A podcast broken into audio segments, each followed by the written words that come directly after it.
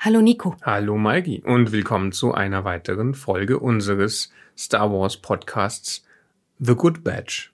Wo wir alles in In-World-Reihenfolge durchschauen und versuchen, die guten Dinge dran zu finden. Genau, das ist der Plan. Und der Plan ist auch, dass wenn neue Star Wars Medien rauskommen, die vor den Medien spielen, die wir schon geguckt haben, dass wir sie dann direkt reinschieben.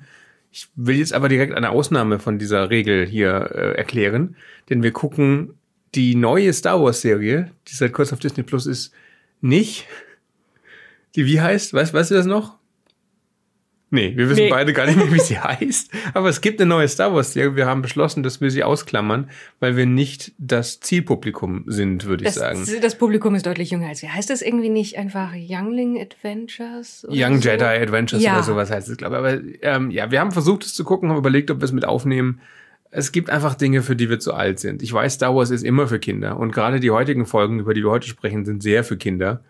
Aber es gibt irgendwie eine Grenze, wo, wo wir uns das antun können. Und ich glaube auch nicht, dass es für den Metaplot, den wir hier ein bisschen beleuchten und rausarbeiten, relevant ist, denn die neue Serie spielt, glaube ich, zur Zeit der High Republic, also ein paar hundert Jahre vor den Ereignissen, die wir jetzt gerade besprechen das einzige verbindende Element ist Yoda und Coruscant und Jedi-Tempel und sowas. Und es geht halt um sehr, sehr junge Kinder und Plüsch-Teddys, die mit Lichtschwertern in der Galaxis Abenteuer erleben. Und ich wüsste gar nicht, was wir dazu viel sagen sollen. Es ist, glaube ich, für Kinder ganz nett. Es ist süß. Der Plüsch-Teddy ist süß. Ist mir sogar ein bisschen zu süß. Ja. Zu berechnen, ehrlich gesagt. Also das ist nicht Teil unseres Projekts.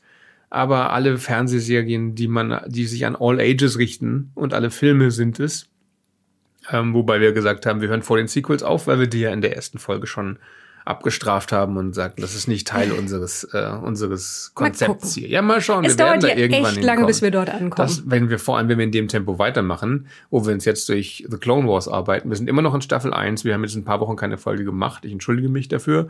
Wir hatten sehr viel zu tun, wir hatten auch versucht, ein bisschen Urlaub zu machen. Und ehrlich gesagt, ähm, unser Konzept ist ja, dass wir, wie Maike schon sagte, es in der chronologisch richtigen Reihenfolge gucken, nicht in der Produktionsreihenfolge, und dass wir versuchen, die guten Sachen rauszuarbeiten. Und nach der anfänglichen Begeisterung für die erste Staffel von The Clone Wars, die ja doch relativ stark anfängt, ist da bei mir jetzt gerade schon ein Hänger drin, ehrlich gesagt. Mir fällt es jetzt schon schwer, die Folgen zu gucken. Geht's dir ähnlich? Ja, geht mir ähnlich. Es ist also die drei Folgen, die wir heute haben, die sind auch halt nicht von größerer Bedeutung. Wir können nicht mal fragen, was ist der Plan von irgendjemand, weil niemand einen Plan hier hat, wenn wir ehrlich sind. Es geht um zwei Folgen, die zusammenhängen. Jedi Crash und Defenders of the Peace. Entschuldigung, ich habe immer die englischen Titel offen. Und um Trespass, die nicht damit zusammenhängt. Also da geht es einmal um Jedi landen unfreiwillig auf einem Planeten und müssen dort klarkommen, während auch Separatisten vorbeischauen und dort leben sehr friedlebende Viecher, die dann also die Frage stellen, wenn ihr Peacekeeper seid, wenn ihr Friedenshüter seid, ihr Jedi, warum habt ihr Waffen so ungefähr? Um es ganz einfach runterzubrechen. Und einmal darum, dass Kolonialismus böse ist, Nico. Also die beiden Stories in den drei Folgen haben ja schon eine Gemeinsamkeit, nämlich ich denke, wir sind jetzt an dem Punkt, ähm, wo The Clone Wars ungefähr weiß, wie es technisch funktioniert und was für Geschichten es erzählen möchte.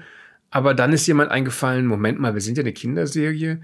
Wir sollten schon irgendwie die Message drin haben, dass Krieg eigentlich scheiße ist. Ja, oder dass Kolonialisten scheiße sind. Lass uns mal überlegen, wie kriegen wir das jetzt noch reingehämmert? Weil so wirklich viel Message hatten die ersten Folgen nicht. Da war es schon sehr klar gut gegen böse, hier sind lustige Abenteuer im Weltall, oder? Und hier sind Tropes aus Star Wars, die ihr kennt. Wir zitieren uns selbst, wir haben große Massenvernichtungswaffen, ähm, wir haben unsere Lichtschwertschwinger, die gegeneinander antreten in neuen Kombinationen. Aber jetzt versuchen sie da irgendwie für die Kids, die ja immer noch Zielgruppe sind, ein bisschen mehr Substanz reinzubringen. Und ich finde, das gelingt ihnen also sagen wir so, es ist leichtfüßig ist anders. Aber gut, bleiben wir bei der ersten Folge Jedi Crash. Was passiert denn genau? Also, es geht darum, dass es einen, eine Explosion gibt auf dem Schiff, wo unter anderem Anakin und Ahsoka sind und Anakin wird dabei verletzt. Dann versuchen sie irgendwie wegzukommen. Das geht auch schief. Sie springen in den Hyperraum unabsichtlich und müssen dann irgendwie da wieder rauskommen, während Anakin schwer verletzt ist und das endet damit, dass sie dann mit diesem Schiff abstürzen. Sie in dem Fall sind Anakin, Ahsoka, Captain Rex, noch ein paar andere äh, Klonsoldaten und Captain Bly, glaube ich, oder Commander Bly. Commander oder, Bly, ja. Und eine Figur, die ursprünglich aus den Clone Wars Comics stammt. Ja. Ayla. Ayla oder Ayla Sakura, eine Twi'lek Jedi, die wenig anhat. Für die Beweglichkeit, Aha. denke ich. ja, sie, sie, sagen wir mal so, die Comics waren ja schon auch auf Eye Candy ausgelegt. Immerhin, ne, beides. Da waren auch immer sehr, die, die Männer immer Ja. sehr schick. Ist auf jeden sexy. Fall der erste größere Auftritt von Ayla Sakura, beziehungsweise wo sie tatsächlich was bisschen, tut. bisschen was tut, ein bisschen im Vordergrund steht, bisschen was erzählen darf. Sie war natürlich in deren Zeichentrickserie Clone Wars schon drin, Mhm. äh, hat da aber auch fast nichts gemacht, außer von Grievous verprügelt zu werden, glaube ich. Und jetzt ist sie die zentrale Figur, weil Anakin ja ausfällt. Was für mich schon mal das Highlight dieser Folge ist. Weniger Anakin, mehr Ayla Sakura, leider auch ein bisschen mehr Ahsoka. Und ich sage leider, weil die, die frühe Ahsoka, bevor sie so in die Pubertät kommt, einfach immer noch eine krasse Nervbratze ist. Und wie wir jetzt ja inzwischen wissen, ist das ja Absicht. Ja? Die muss ja eine Charakterentwicklung durchmachen, deswegen fängt sie nervig an. Ah, aber in der Folge geht sie mir auch wieder ein bisschen auf den Keks. Während, was sind so die Eigenschaften von, von Ayla Sakura? Was, was macht sie als Jedi aus? Außer, dass sie bauchfrei ist und sexy Hüftschwung hat. Also sie ist sehr, sie ist sehr konzentriert und sie ist tatsächlich eine Kommandantin und sie übernimmt auch ein bisschen die Mentorfunktion in diesen beiden Folgen für Ahsoka, die halt dann, dann Fragen stellt wie, warum darf ich nicht bei meinem Meister bleiben, weil du woanders mehr gebraucht wirst. Also es geht um, geht in erster Linie darum, dass jede ja eigentlich friedliebende, mitfühlende Leute sein sollen, aber gleichzeitig sich nicht so sehr an jemanden binden und auch tatsächlich für den Frieden kämpfen sollen. Also das sind so die Themen, um die es geht. Und die eine Sache wird abgehandelt damit, dass Anakin ja verletzt in einem improvisierten Zelt liegt.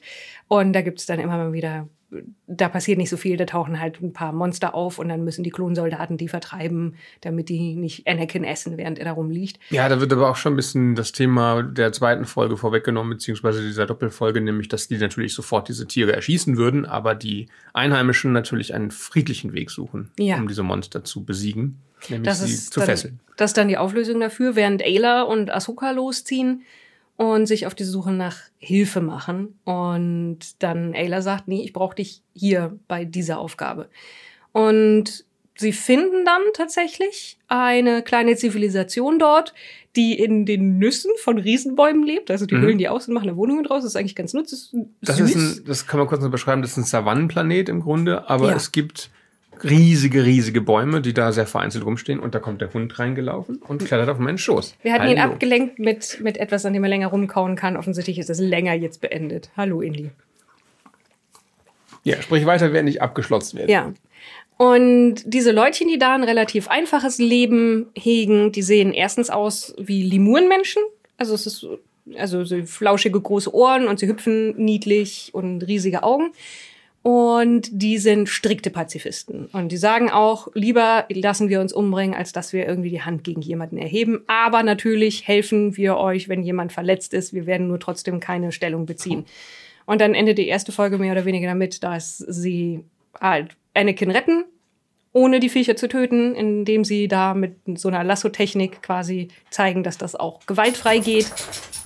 Oder zumindest frei von tödlicher Gewalt. Und sagen, gut, ihr könnt bei uns ins Dorf kommen, um euch zu erholen. Und es geht über in die zweite Folge, wo es dann darum geht, dass jetzt auch die Separatisten auf den Planet kommen. Und zwar unter Kommando von George Takei. Ja, was ein anderes Highlight dieser, dieser Doppelfolge ist, nämlich ja, George Takeis Stimme. Er sieht zwar überhaupt nicht aus wie George Takei, nee. Ist ein wirklich aufgedunsener Naimoidianer, äh, Ja. Handelsföderationsanführer. So richtig eklig. Äh, wie heißen eigentlich diese Lemuren? Die heißen Lurmans oder sowas. Ja, ne? Also es Lurmen, ist einfach ja. nur Lurmen. Sie ist einfach nur Lemur, ein ein Anagramm für Lemur. Und sie sehen halt auch aus wie ein bisschen katziger. Aber sie könnten eins zu eins irgendwelche madagassischen Ja, man wartet die ganze Zeit drauf, dass der Anführer sagt, nicht die Fußsohle. Nicht die Fuße. Mm. Oh Gott, ist das ungefähr zeitgleich? Wann kam Madagaskar raus? War Oh, das, das ist eine gute? Frage. Ein bisschen davor, oder? Der erste. Ja, kann sein. Das müsste ich jetzt nachgucken Es tatsächlich. ist schwer, Clone Wars so animationstechnisch einzuordnen, weil die ersten, die ersten paar Staffeln halt aussehen, als wären sie viel älter, als sie sind, ehrlich gesagt. Oder? Mm, ja.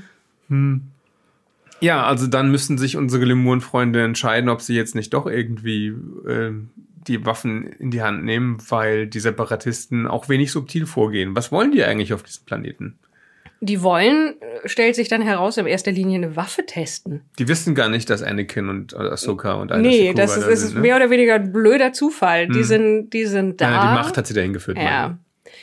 Die sind da, um zu gucken, was ist das für ein Planet und ob der sich für einen Waffentest eignet, weil George Takei, ich weiß nicht, wie der Charakter heißt, ich könnte es jetzt nachgucken, aber ich, glaube, nenne ihn jetzt einfach Lord George. Dirt. Lord Dirt. Oh, du hast recht, ja. Ich Wir haben uns noch drüber, Hm. drüber so, ah, Dirt, Dirt. Ist halt nicht ganz so gleich geschrieben, aber er ist schon der Dreckslord. Lord Dirt hat Lord, nämlich Lord Dir- Dirt. Lord Dirt. Lord. Lord, So wie Gunnar Lott. Lord Dirt. Das ist Weißt du, noch was, mach doch nochmal den, den Eintrag auf Wikipedia zu der Folge auf, damit wir das überprüfen können, damit ich hier keinen Quatsch rede. Lord Dirt. Ja. Das ist ja noch besser. Äh, Lock, Lock, Lock Dirt, Dirt. entschuldige. Okay, Lock Dirt. Hat oder hat einen eigenen Eintrag auf Wikipedia? Klick doch mal drauf. Lock Dirt. Okay, Lock Dirt. Ich öffne Ja, das was jetzt. erfahren wir jetzt über ihn? Ein männlicher Naimoldianer, Ge- Waffen. Waffenentwickler, der Aha. als General in der separatistischen Druidenarmee gedient hat. Er wird gefangen genommen. Damit haben wir jetzt schon das Ende der Folge offensichtlich. Dirt war Teil von Orson Krennics Plänen für einen Gefangenenaustausch mit der Konföderation unabhängiger Systeme, um die Freigabe von Galen Erso, Lyra Erso und Jin Erso auf Wald zu erreichen. Ich nehme an, das Was? ist aus dem Roman zu Rogue One oder sowas. Okay. Das ist, ich wüsste nicht, wo das behandelt wird, aber das, dazu kommen wir dann Das noch hat mich viel, jetzt, viel später. das hat mich jetzt überrascht, muss ich zugeben. Okay. Wieso habe ich Melot Dirt gemerkt? Wahrscheinlich wegen Gunnar Lott tatsächlich. Obwohl, mit dem wir auch keine kein, Gemeinsamkeit Naja, sie haben. beide sehr angenehme Stimmen. Das stimmt. Ja, also er hat die Stimme von George Takei und das ist ja mit einer der tiefsten Stimmen, die es so gibt in der Unterhaltungsbranche. Passt sehr gut zu diesem aufgedunsenen Viech. Das aussieht wie eine Ente, finde ich jetzt. Also dadurch, mit, die, er, mit diesen Lippen, die da so ja, ja, rausspitzen. sieht er ja. aus wie so eine dicke, dicke Entenhausen-Figur. Hm. Genau. Und er sagt eigentlich, äh, hey, freut euch Lemuren, dass ihr jetzt Teil des, äh, der Separatisten seid. Ihr gehört jetzt zur Konföderation. Oder wie auch immer wir uns nennen. Ähm, und äh, wir werden euch jetzt Wohlstand bringen. Und zwei Sätze später sagt er halt, außerdem werden wir eu euer Dorf in Schutt und Asche legen. Ja, das sagt er ihnen nicht, aber das kriegen sie. Ja, die kriegen das das- kriegen sie mit. Also, weil Lock Dirt hat einen einen Entlauber entwickelt, was ein ganz schöner Euphemismus ist für dieses Ding erzeugt eine Feuerwalze, die alle biologische Masse vernichtet. Ich finde das clever, dass sie das Entlauber nennen. Ja, Weil Also dann können sie, haben- sagen, ihr werdet in, wir werden alle entlaubt werden. Ich das ist mein- kindergerecht. Ja, ja, vor allem später haben sie ja diese Lüge an ihre Wissenschaftler, dass der Todesstern und so dazu dient, dass man äh, tote Sterne aufbricht, um an die Mineralien ranzukommen. Oder dass der, der Weltenvernichter dazu dient, irgendwie auch die Rohstoffe zu ernten. Ja, aber wieso nennen wir es dann Todesstern und Weltenvernichter? Wenn sie das halt statt, wenn sie auch so einen Namen gefunden hätten wie Entlauber, ja, wie, keine Ahnung, wie würdest du den, den Megabohrer oder so, ja? Ja. den Kernextraktor. weil Das macht er ja, der Todesstern. Er Der Kernextraktor. Legt den Kern frei vom Planeten. Ja. Endgültig, ja. Also Entlauber finde ich gut, ja. Ja. Ich muss an Laubbläser denken und dann muss ich an diesen Film oder das Buch denken, er ist wieder da, ja, wo Hitler den Mann mit dem Laubbläser als einen wahren Nationalisten. Das, Ich ja. finde es ein bisschen weit, aber es gibt es, Hitler kommt wieder ohne Begründung in diesem Buch oder Film und starrt aus seinem Hotelfenster und sieht diesen Laubbläsermenschen. Das ist die beste Szene im Film. Ich kenne auch nur und, diese Szene. und sagt, das ist, das ist ein wahrer Held, ja, weil es total stürmt draußen. Trotzdem macht er eine Stunde mit seinem scheiß Laubbläser darum. Und dann, obwohl er weiß, dass, sein, dass seine Mission sinnlos ist, hält er weiter an seinen Befehlen fest. Ja, das ist, Und außerdem hassen wir Laubbläser. jeder hasst Laubbläser. Von, von daher, ich meine, es gibt bestimmt Leute, die beruflich gezwungen sind, Laubbläser zu benutzen und sich nicht dagegen auflehnen. Ich will jetzt nicht sagen, dass alle Laubbläserbediener ihre Laubbläser niederlegen sollten, um den Faschismus zu bekämpfen. Wobei, vielleicht will ich das sagen. Keine Ahnung. Vielleicht driften wir aber auch ein bisschen Ein ab. bisschen- ein bisschen aber auch nur, weil wir wissen, dass es gar nicht so viel zu diesen Folgen zu sagen gibt. Ja, wir können sie zumindest noch zu Ende erzählen. Also, die testen das, sagen, oh, das ist nett, aber wir müssen das jetzt noch mal an, an Lebewesen testen. Ich meine, Pflanzen sind auch Lebewesen, Also- aber was sie meinen, ist tierischem Leben testen. Ja, ja, sie testen das und zwei oder ein Druide wird dahingestellt oder zwei als Testobjekt, äh, Objekt, wobei ich finde es echt super, wie sie die Freiwilligen auswählen. Das klassische, tretet mal vor jetzt bei Freiwilligen und dann treten halt alle bis auf zwei zurück. Und die armen beiden Druiden, die sich gemeldet haben, stehen da in der Pampa und werden beschossen.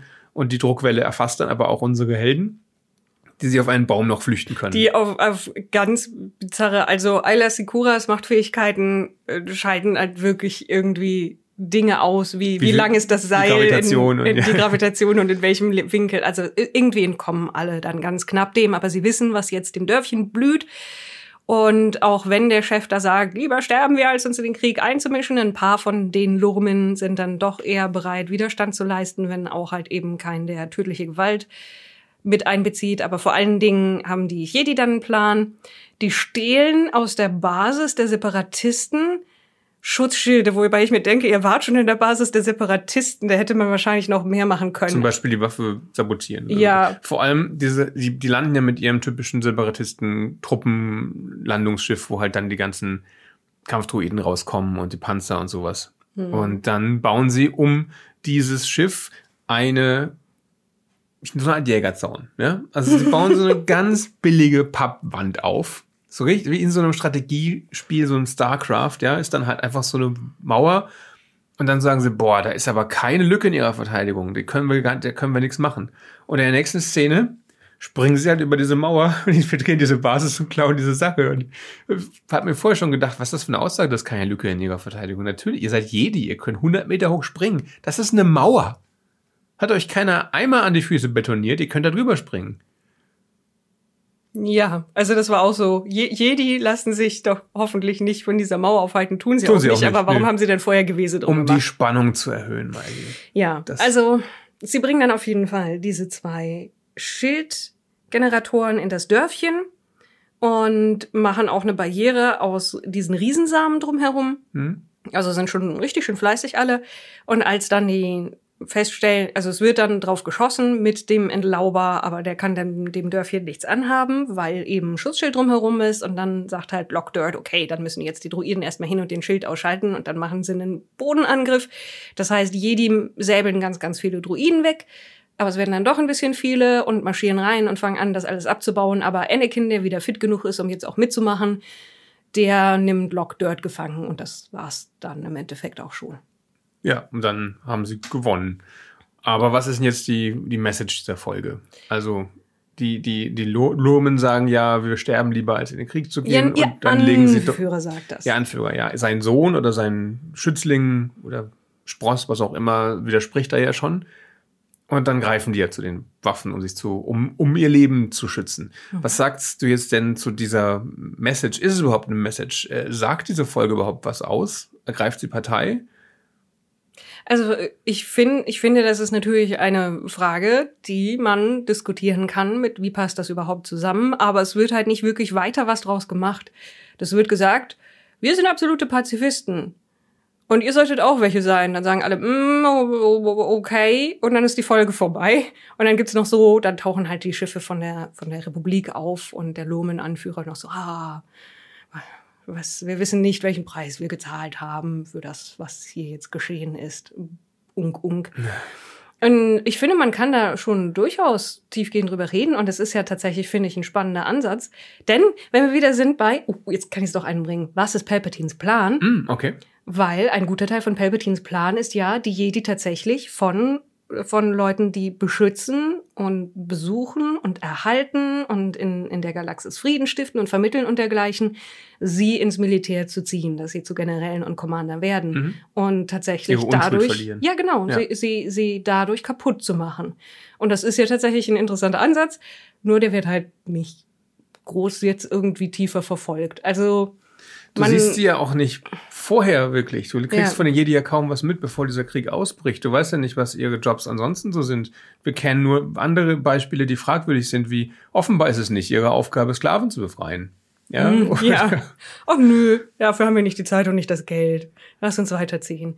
Es ist halt eher tatsächlich dann in, in Drittmaterial, so dass man mitkriegt, dass Jedi auch Archäologen ja. waren. Oder jetzt halt in High Republic natürlich, ne? Aber mhm. da haben wir bisher nur eine Kinderserie und Comics und Romane.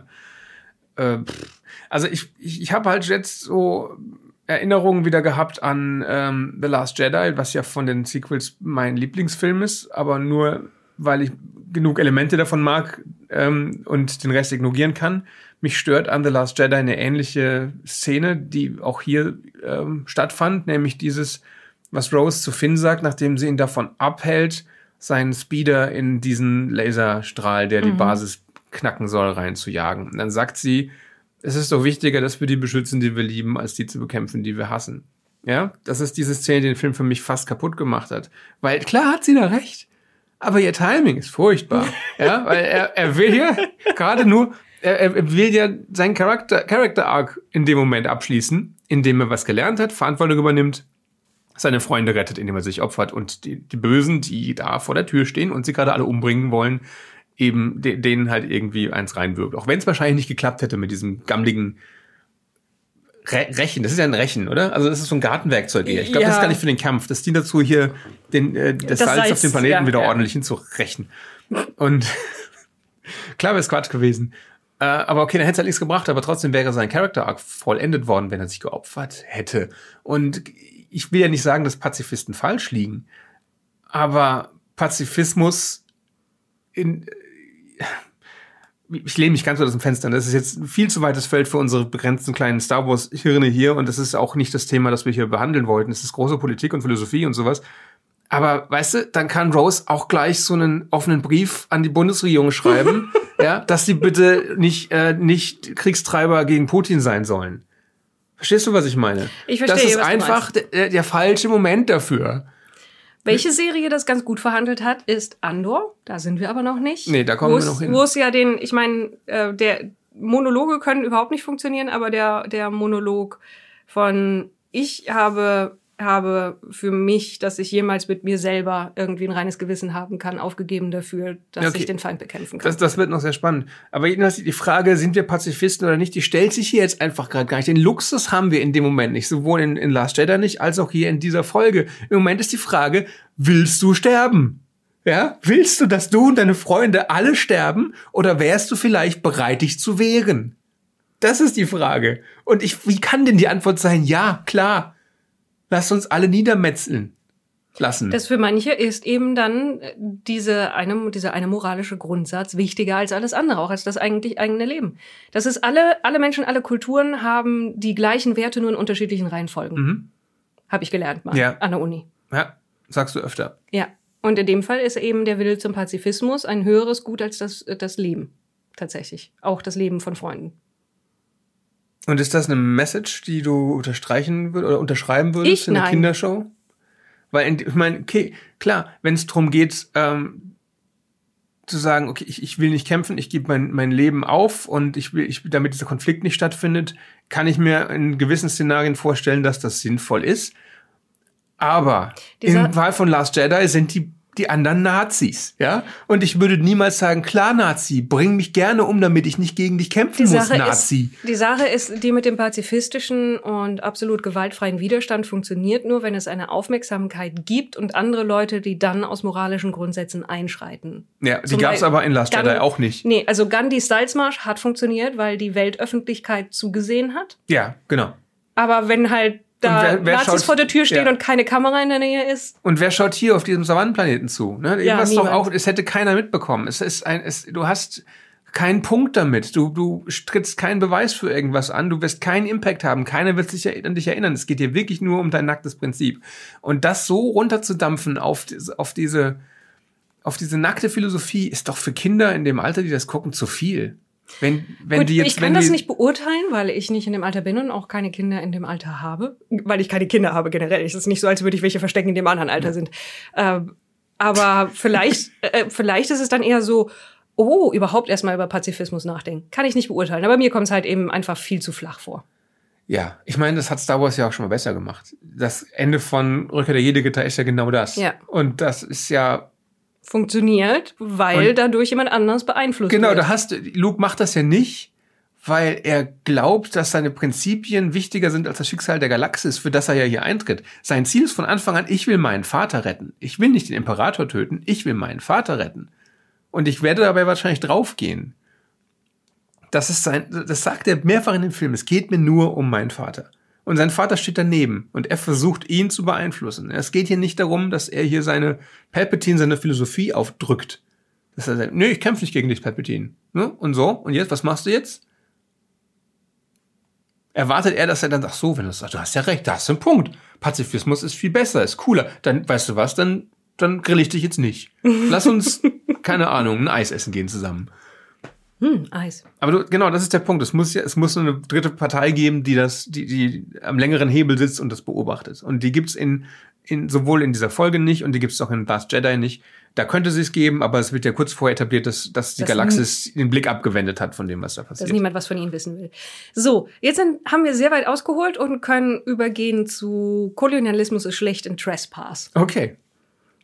Haben wir jetzt irgendwie ein Urteil gefällt über diese Folge? Ist sie jetzt gut oder nicht? Äh, sie ist da. Okay, aber sie ist zu flach.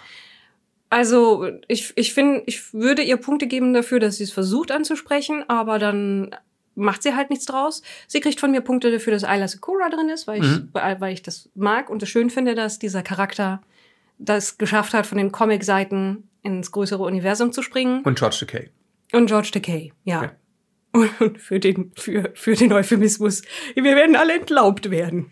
Ansonsten kann man sich diese Folge, die Doppelfolge sparen. Hat oder? keinen weiteren Einfluss auf, das, auf, auf irgendetwas, weder auf Character Arcs, wenn wir ehrlich sind, weil Ahsoka da nicht viel draus mitnimmt, als auch irgendwie auf Metaplot. Ist, sie ist nicht wichtig einfach. Ja.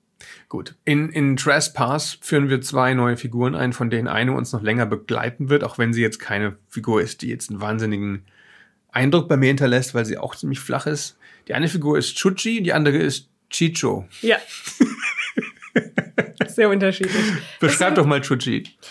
Der Rio Chuchi ist die Senatorin von Pantora. Das, Die Pantoraner sind die fliederfarbenen oder blauen Leute mit den gelben Markierungen im Gesicht, die dadurch entstanden sind, dass George Lucas und Familie in den Prequels als Pantoraner einmal dekorativ in der Gegend rumstehen. Ja.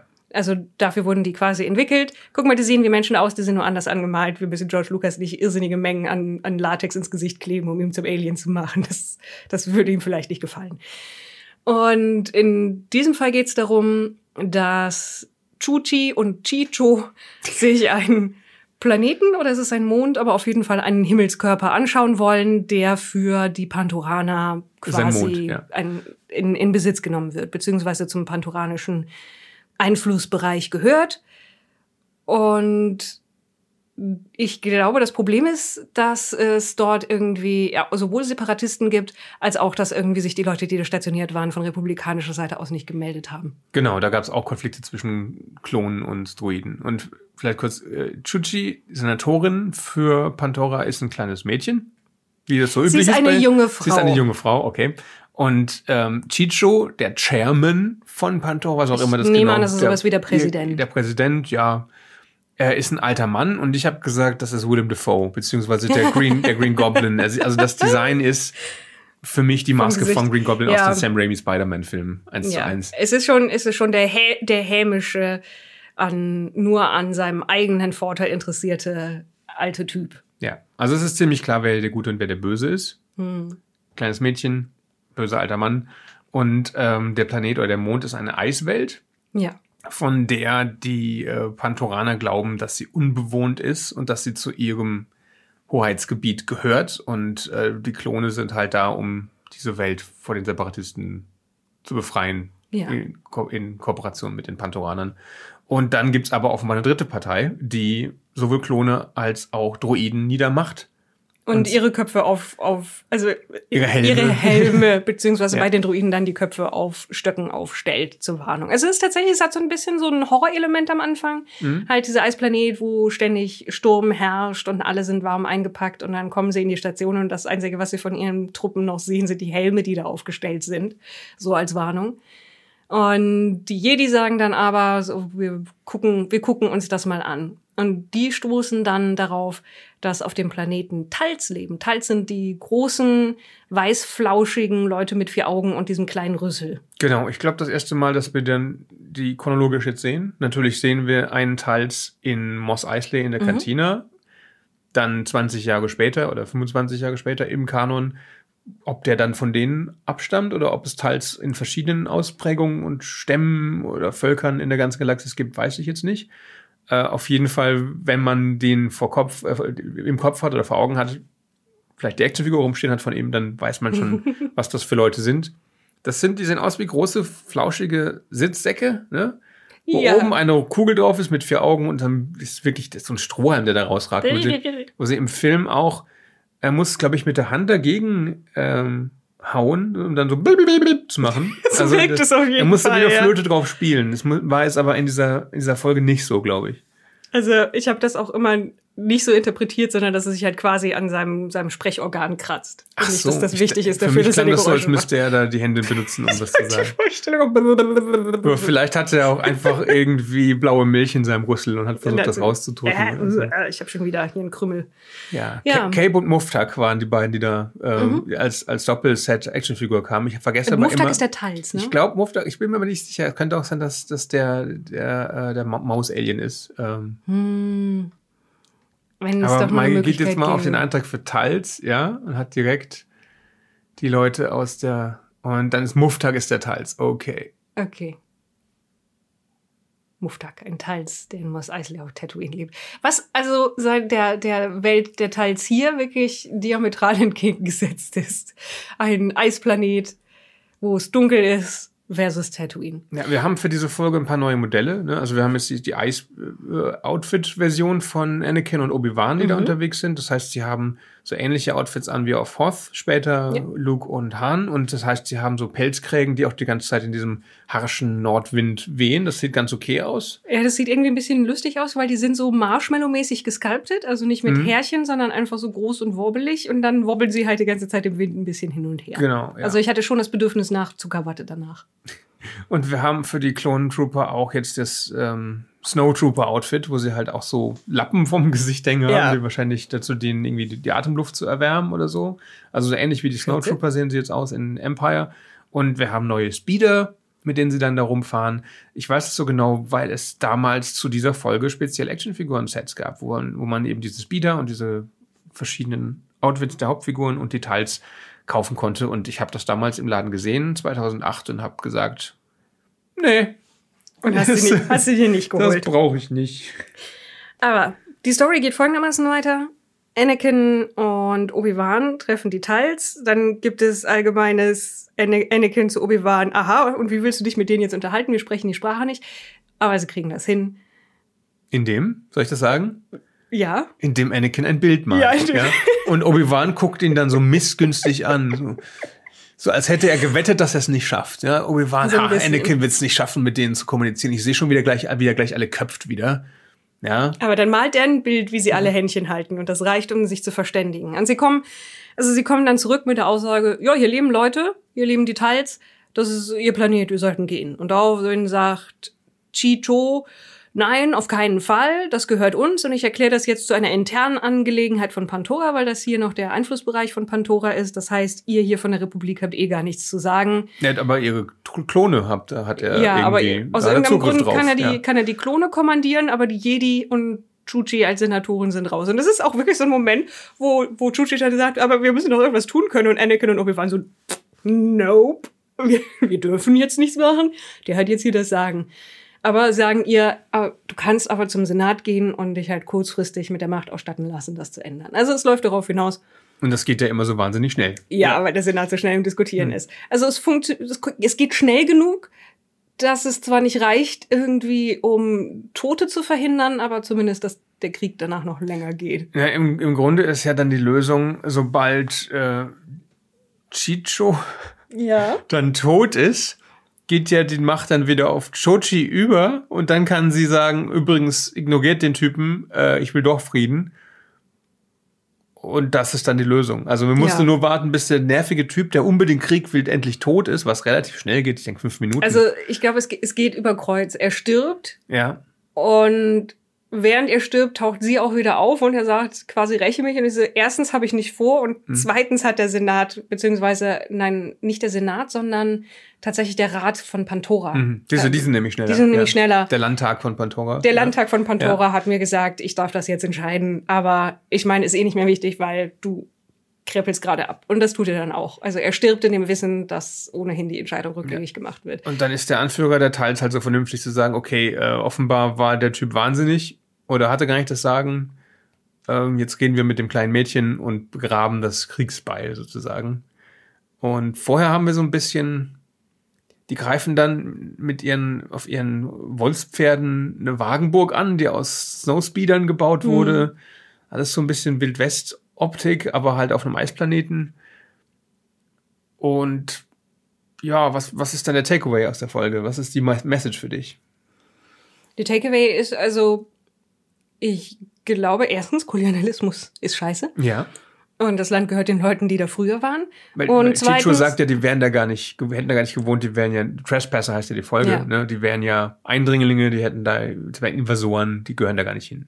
Und dass tatsächlich, wenn du dann die Leute fragst, sie keinen Krieg wollen, weil das ist dann ja die Entscheidung. Also Chuchi kriegt ja dann tatsächlich die Weisung, dass sie das, den Frieden wiederherstellen soll. Ja. Das sind die beiden Sachen. Und dass erstaunlicherweise irgendwie die Kommandostrukturen total wirr sind und einem die Hände gebunden sind, auch als Jedi, wenn man gerade nicht irgendwie den offiziellen Auftrag hat, Frieden zu stiften, offensichtlich. Es ist an sich auf jeden Fall eine gute Message. Das ist auch was, was man, glaube ich, Kindern in dem Alter, die das zum ersten Mal sehen, vorsetzen kann, damit sie Mhm. wirklich was rausziehen. Was ist nicht überkomplex. Aber es funktioniert nur deswegen, weil dieser Chairman halt ein kompletter Irrer ist. Ja. Ein un unfähiges, lautes, wütendes Arschloch. Also irgendwie muss er doch eine tiefere Motivation haben. Er muss doch irgendwie einen Grund Keine haben, Ahnung. warum er so auf Krawall gebürstet Weißt du, ist. der hatte, der, der litt an einem Hirntumor, der sein Verhalten verändert hat und er wusste, dass er nicht mehr lang zu leben hat und wusste, wollte noch irgendwas erreichen. Ich weiß es nicht. Also du findest auch, dass er überreagiert, sagen wir so. Ja. Weil er, sobald die da auftauchen und sagt, ja, das sind Tiere und die gehören nicht hin und die müssen wir jetzt alle abschlachten, weil das ist unser Planet und überhaupt und ihr habt Es- jetzt zu gehorchen und ihr habt immer den Krieg und Es ist sehr überzeichnet. ja. Ja. Also da ist wieder Komplexität halt heruntergebrochen auf, auf vollkommen überzeichnete Grundsätze. Aber insgesamt keine, insgesamt ist die Folge okay. Es macht die Charaktere halt uninteressant, dass sie solche Abziehbildchen sind. Ja. Also die beiden neuen Figuren sind beide uninteressant, weil die eine ist halt voll des Guten und der andere ist ein wahnsinniger, bösartiger Irrer. Und dann ist froh, wenn er, dass er endlich tot ist. Es soll so ein bittersüßer Moment sein, glaube ich, als er dann da zusammenbricht mit dem Speer im Rücken. Aber nee, er ist, halt, er ist endlich weg. Ja. Ja. Damit sind wir durch diese Folge durch. Und was ist das Gute daran? Ich sagte, also, es hat eine Das- Aussage. die Message, okay, und die, gut die ist, funktioniert okay, auch ganz ja. gut. Und sie hat auch ein paar Momente, die mir gefallen haben, aber die vielleicht nicht so kindergerecht sind, wie halt, sie machen die Tür auf und sie sehen nur da die Helme aufgereiht stehen. Das hat so, okay, wird das eine das Ding-Folge jetzt. Ja, das ist so tatsächlich ein Problem dieser Serie. Sie ist manchmal ziemlich finster und in der, im Pilotfilm wurden ja auch schon Leute geköpft und sowas. Aber ich glaube, Kinder, die damit wiederum mit diesem Grad an Gewalt klarkommen, die werden von der Message und den, und den ähm, eindimensionalen Figuren unterfordert werden. Aber wir sind in der ersten Staffel, die Serie weiß noch nicht, an wen sie sich richtet. Immerhin we- weiß hat sie bis zur siebten Staffel rausgefunden, dass es durchaus auch Erwachsene sind. Und ich freue mich schon sehr drauf, wenn wir über diese Folgen reden werden. Leider müssen wir noch durch ein paar Stinker durch. Ja. Die nächste Folge, aber in der Aufstrahlungsreihenfolge, die können wir überspringen. Über die haben wir nämlich schon geredet. Das ist nämlich eine, die vor eigentlich der Staffel spielt. Genau, die nächste Folge ist die 16. Folge der ersten Mhm. Staffel und die spielt zwischen, die spielt vor dem Pilotfilm, aber Ja. nach einer Folge aus der zweiten Staffel. Ja, die wir auch schon geguckt Das war haben. die mit den Verräterklonen auf Christophsis. Genau. Und das heißt, womit wir dann das nächste Mal weitermachen, wenn wir wieder ein Good Badge einsprechen, ist der Blue Shadow Virus. Da, das ist wieder eine Doppelfolge, meine ich. Ja, Teil 1 einer Doppelfolge, wo es um ein Virus auf Naboo geht, wenn ich mich nicht täusche. Und Jar Jar. Yay, eine Jar Jar Folge. Das ist nicht schlimm. Ich meinte das ernst. Okay. Ich weiß nicht, Abwechslung. Ich, äh, weißt du, irgendwann hat man die gleichen Jedi-Fressen auch echt oft genug gesehen. Ja, und Jar Jar sieht einfach besser aus äh, in dieser Optik als die Menschen. Also, Es ist, es tut mir leid, aber äh, sie haben da jetzt auch wirklich den Vorlagen keinen großen Gefallen tan- getan. Also was sie da mit Anakins Gesicht gemacht haben, ist ja schon irgendwie ein bisschen, ich weiß nicht. Also ich finde Amidala am schlimmsten. Ja, Das ist so kantig, Frauen funktionieren damit nicht gut. Wobei Alice Ikora geht. mhm. Ahsoka finde ich auch sehr seltsam, in der Kinderversion zumindest. Obi-Wan funktioniert, weil er durch seinen Bart so abstrahiert werden, werden kann. Also Ja. äh, dieser kantige Bart ist, das hat mir glaube ich schon mal gesagt, äh, das macht ihn einfach zu so einem Comic-Männchen und das funktioniert dann für mich ganz gut. Aber wir wollten das hier jetzt beenden. Ähm, vielleicht noch der Hinweis, das hier wird äh, mit ein paar Wochen Vorlauf zuerst an unsere Supporter auf Patreon und Steady rausgehen und dann so ja drei, drei vier Wochen später auf unserem normalen Podcast landen. Wir haben auf Patreon auch ein paar Sachen, die wir exklusiv für Patrons und, und Steadies machen, wie bestimmte Let's Play-Formate für Solo-Abenteuer, die wir als Hörspiele nochmal ausarbeiten. Und alles andere landet irgendwann in diesem öffentlichen Podcast Orkenspalter TV labert. Richtig? das ist richtig, ja. Ja. Ich, ich kann, kann da nichts Gegenteiliges zu sagen. Cool. Vielen Dank für die Aufmerksamkeit. Passt auf euch auf. Und ähm, bis zum nächsten Mal, würde ich sagen. Tschüss. Tschüss.